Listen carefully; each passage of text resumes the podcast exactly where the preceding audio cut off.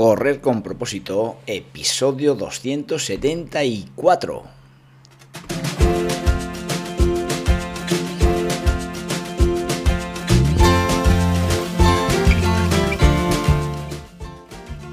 Hola amigos y amigas que me estáis escuchando, bienvenidos y bienvenidas a Correr con propósito, el programa, el podcast en el que hablamos de todos esos atletas, entrenamientos, competiciones y noticias del mundillo del corredor, del corredor popular, de las zapatillas que te vas a calzar, de los pulsómetros que debes llevar, de los ritmos que te gustaría marcar, de todo lo que a ti te gustaría hablar con tal que sea de correr.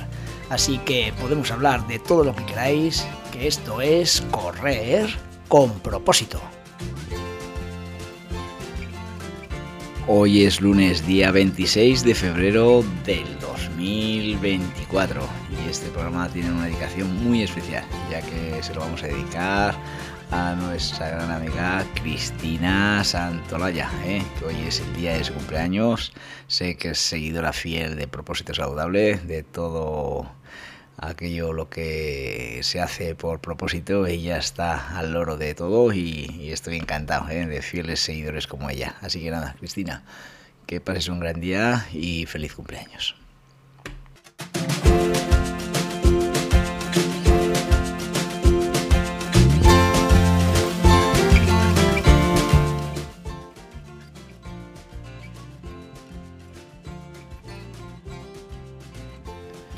A partir de ya parece que llega la primavera y los eventos deportivos eh, a nivel running se masifican, eh, la gente está con muchas ganas de, de, ya de que llegue el buen tempillo para, empezar a correr esas carreras populares que, son habituales en los meses de, marzo, abril, mayo. ¿eh? Y, nada, ahora ya, en cuanto empiece el mes de marzo, ya da el pistoletazo de salida con varias carreras de esta zona geográfica que son habituales en el calendario eh, atlético. El día 3 de marzo, pues tenemos la media maratón del camino, organizada por el Maratón Roja, la cual ya están a las puertas y, bueno, pues qué decir de esa carrera que es ya una de las fijas con una gran participación y, una gran organización por parte del Club Maratón Rioja. Luego ya el día 9 de marzo, la semana que viene, eh, da el pistoletazo de salida al circuito de carreras populares Rioja Navarra Ramonócica.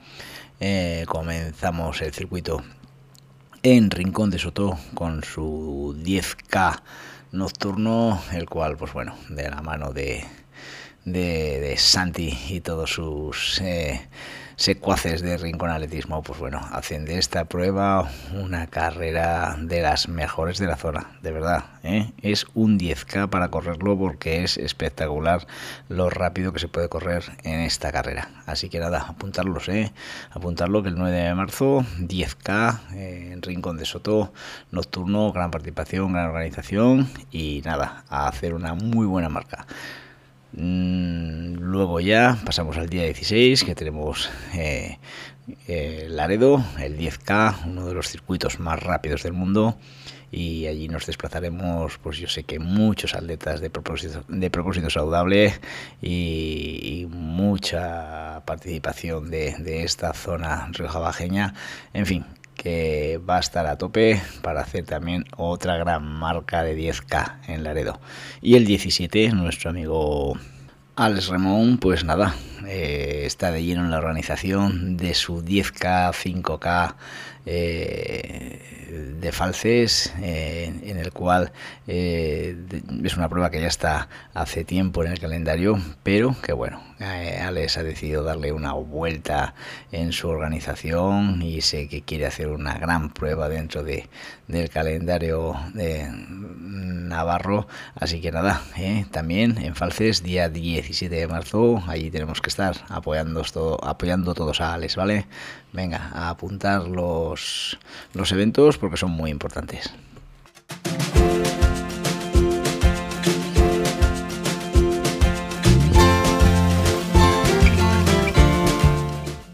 pues nuestro espacio de los errores comunes que puede cometer un corredor popular. Eh, hoy me viene a la cabeza, pues bueno, uno de esos errores que bueno, que yo creo que, bueno, a lo mejor quizás para alguien no es error, ¿no? Pero bueno, competir.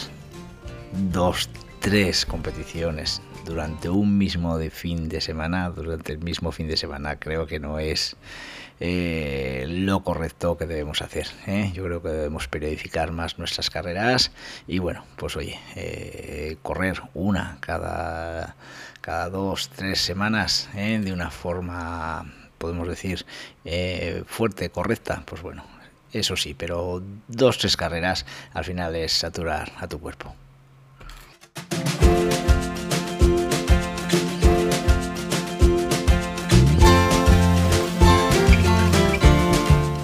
hablando de un tema que hemos tratado eh, en alguna otra ocasión, pues voy a, debido a que, a que ya veis que estamos eh, a las puertas de, varios 10K, eh, tanto el de Rincón de Soto como el de Falces, como el 10K de Laredo, luego próximamente vendrán otros muchos más 10K. Pues bueno, está claro que, la distancia de los 10 kilómetros es una distancia que, bueno, que gusta. ¿Eh? Quizás sea una buena opción ¿eh? para plantearte ya ese reto, ese reto un poco exigente que nos marca pues estar eh, corriendo durante más de, de, 40, 50 minutos, incluso una hora en, en, algunos casos de algunos corredores, ¿no? Y, y, esa es la realidad. El 10K gusta y por eso es un buen reto. Eh, pero también os digo, eh, yo a lo que quiero llegar eh, con el programa de hoy es que un 10K no es cualquier prueba. Hay corredores populares, hay atletas que suelen salir un día, dos días a la semana y con eso pues bueno no es suficiente para, para poder afrontar la distancia de los 10 kilómetros y cuando digo que salen uno o dos días a correr, digo que salen uno o dos días a hacer deporte eh, en general. Claro, si haces dos días de correr, dos días de ciclismo, dos días de, natación y luego te vas a la montaña, pues lógicamente sí que estás preparado para correr un 10K. Pero hablando de lo que es eh, puramente el corredor que no realiza otra disciplina pues bueno, eh, de verdad, todos aquellos que no entrenéis con una asiduidad de tres días a la semana, pues lógicamente no nos podemos enfrentar a esta, a esta distancia, ¿vale? Si quieres hacerlo, pues eso, tienes que inculcar en tus hábitos de entrenamiento tres días mínimo a la semana. Y lo he dicho muchas veces, por favor, no seáis cabezones los, los atletas, hacer caso a vuestro entrenador, la experiencia de vuestro entrenador, ¿eh? mm, pues es fundamental para que no cometáis esos errores que podéis cometer si vais solos, ¿vale? Eh, es así de claro. Mm, eh, en su día, pues bueno, ya traté el tema este de del 10K, ¿no? Cómo, cómo, preparar tu 10K. Y sé que fue un programa de los que, ha sido más escuchado y, que ha prestado más atención mis seguidores, ¿no? Y, vamos a hacer, pues eso es, un pequeño refuerzo a ese programa que, que en su día tanto gustó, ¿no? Y vamos a centrarnos en esas bases, ¿eh? en, esas, en esos puntos fundamentales que tiene que afrontar un corredor, que, tiene que realizar un corredor para afrontar ese, ese reto de los 10 kilómetros. ¿Vale? Ante todo, pues como con todo en la vida, ¿no? Pero mucha paciencia en tu preparación, ¿vale? Ser metódico con los entrenamientos que te mande el entrenador sin prisas, ¿vale? No tenemos que tener ninguna prisa. El entrenamiento, como siempre os digo, tiene que ser coherente y adaptarse progresivamente a las cargas de volumen e intensidad eh, que, que en ese momento vosotros podéis cumplir en vuestros entrenos. Por tanto, ¿qué quiero decir con esto? Que de la noche a la mañana no digáis, pues venga, voy a preparar el 10K de a ver, uno que me viene a la cabeza, el 10K de Calahorra, ¿eh? que se celebrará el 21 de abril, ese 10K de Ciudad de las Verduras, al cual, por supuesto, ¿eh? que yo estoy en la organización y os invito a que vengáis a participar a esta carrera homologada por la Federación Española y que, y que es muy bonita. Pues bueno, realmente, si nos falta poco tiempo para afrontar un 10K, no metamos prisa, ¿vale? Paciencia en la preparación, metódico en los entrenamientos, hacer bien los ciclos eh, de entrenamiento. No saltéis ni uno, ¿vale? Necesitamos tiempo para preparar, ¿vale? ¿Y por qué necesitamos tiempo? Pues que, porque lógicamente, yo siempre digo, ¿eh? durante un año los entrenamientos que realizamos los vamos metiendo en un saco. Y cuando nos vienen imprevistos, lesiones, problemas de trabajo, no podemos entrenar, en fin, en fin, 100.000 obstáculos que te puedes encontrar durante tu planificación de entrenamiento, pues como ese saco lo tienes lleno de entrenamientos, no pasa nada, porque de ese entrenamiento saques entrenamientos que son el símil de los entrenamientos que de, de los días que no vas a poder entrenar. En ese saco ten en cuenta que vas a meter tanto entrenamientos como días de lesión, como días que no vas a poder entrenar. La forma física de un atleta es el conjunto de todo lo que le sucede durante un tiempo, ¿vale? Durante un tiempo amplio. Y por tanto, lo que te he dicho, no me prepares el 10.000 de la noche a la mañana. Dale tiempo, date tiempo y prepara el objetivo con bastante eh, meses de antelación, ¿no? ¿Vale? Mm, ya una vez que, que, sí que realmente hemos hecho ya esa preparación eh, de, de, larga duración, ¿no? No de la noche a la mañana, como estamos diciendo, pues ¿cuáles son las capacidades mm, fundamentales que debe trabajar un corredor de 10 kilómetros? Punto uno, la, madre de todas, que es la capacidad aeróbica, ¿vale? El principal entrenamiento de, de un corredor es la base aeróbica. Siempre digo y pongo el símil de una pirámide, ¿vale? Cuanto más base, cuanto más grande es la base de una pirámide, lógicamente más alta puede llegar a ser. Pues con el entrenamiento pasa igual, cuanto mayor sea tu base de capacidad aeróbica, más alto puedes llegar en tu rendimiento. ¿Vale? Con, con la capacidad aeróbica, que, la vamos a realizar en esos rodajes lentos, ¿eh? que denominamos de zonas K1, K2, incluso K3, eh, pues bueno, lo que mejoramos es nuestra resistencia general. Acostumbramos al músculo a, usar grasas como combustible, reducimos la pulsación en reposo y, conseguimos que ese corazón pueda trabajar más cómodo eh, el mayor tiempo posible. ¿De acuerdo? Eh, en ese periodo de, de entrenamiento Mm, nuestro oxígeno es nuestra principal fuente de energía y mm, no necesitamos prácticamente de nada más. ¿De acuerdo? Eh, luego, la velocidad aeróbica máxima. esa parte de, de nuestro entrenamiento también la debemos trabajar. Es el ritmo de carrera donde el atleta va a la máxima velocidad produciendo energía con un consumo de oxígeno dentro de sus parámetros normales y no acumulando ácido láctico. ¿Vale? El ácido láctico pensad que es un vamos a ver eh, para que lo entendáis todo el mundo no cuando ya eh, solo con el oxígeno no, no nos vale nuestro cuerpo eh, produce un montón de reacciones químicas un montón de ácidos hay en nuestro cuerpo que hacen intentar que nuestro cuerpo siga manteniendo esa energía y entre ellos el más conocido es el ácido láctico. ¿Vale? En esta velocidad aeróbica máxima hablamos de ese ritmo donde te permite correr sin ninguna alteración de tu respiración y por supuesto por un tiempo como mínimo igual al del objetivo.